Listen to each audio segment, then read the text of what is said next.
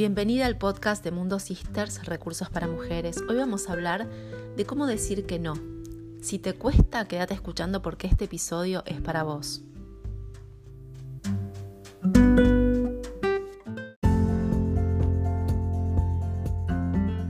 ¿Alguna vez te pusiste a pensar que cuando decís que sí a algo que te piden, no te preguntan por qué, pero cuando decís no, hasta vos sentís la necesidad de justificarte? Es que aprendimos a que decir no está mal, que tiene que ver con la resistencia, con la rebeldía, con la oposición, el disenso injustificado.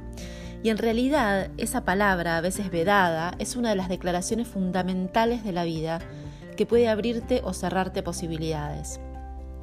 Decir que sí, cuando en realidad queremos decir que no, o aceptar hacer algo que no deseamos hacer es no solo afectar nuestra coherencia interna, nuestras emociones, incluso nuestra dignidad, sino impactar directamente en nuestros vínculos, ya que por un lado nos estamos comprometiendo ante otra persona a realizar una acción que no deseamos, y por el otro lado estamos faltando nuestra verdad, sosteniendo una conversación privada muy distinta a la conversación pública con esa persona.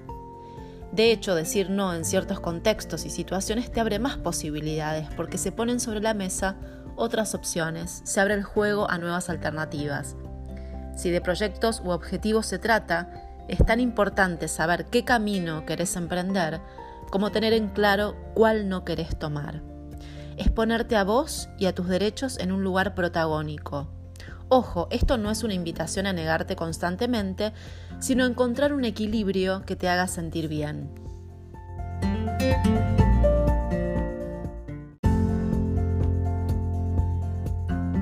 Entonces, ¿cómo empezar a decir no? En primer lugar, es importante que estés muy alerta a tus conversaciones privadas, a tus inquietudes, a tus emociones, para saber qué es lo que realmente querés en el momento indicado. Conciencia y autoconfianza son las claves para empezar.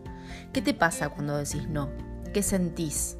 Muchas personas sienten culpa, otras miedo a hacer daño, a no poder complacer, o miedo al que dirán, a cómo la otra persona pueda reaccionar. ¿Qué te decís en ese momento? ¿Qué te decís después? En general, si decimos que sí cuando quisimos decir no, también pueden aparecer sentimientos de tristeza o frustración. Pensé en situaciones del pasado en las que pudiste y en las que no pudiste decir que no. ¿Cómo fue? Identifica esas emociones y las narrativas que las sustentan para poder gestionarlas.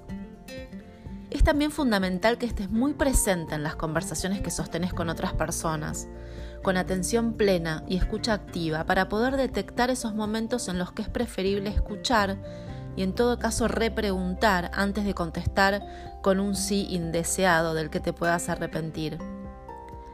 Tomarte el tiempo para reflexionar antes de contestar vale para todas las conversaciones, sobre todo esas que consideramos difíciles. Respira profundo, procesa lo que escuchaste y formula tu respuesta, de esta forma más consciente, más elaborada.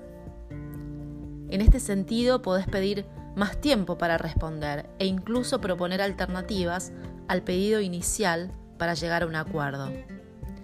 Sea amable, no hace falta decir no de una forma agresiva o con enojo.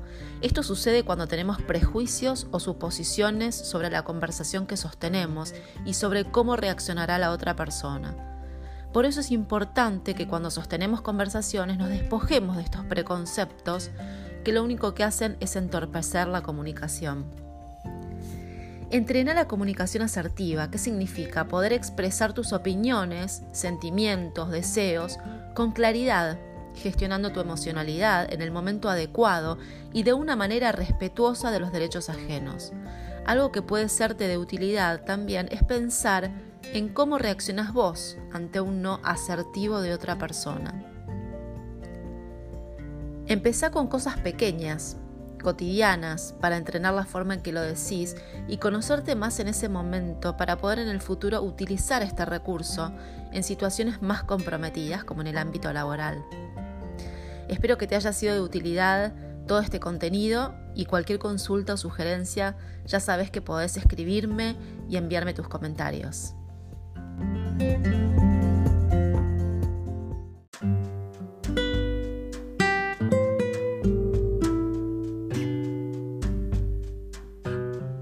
Gracias por otra vez acompañarme en el podcast de Mundo Sisters. Tengo para contarte que Mundo Sisters tiene finalmente web propia.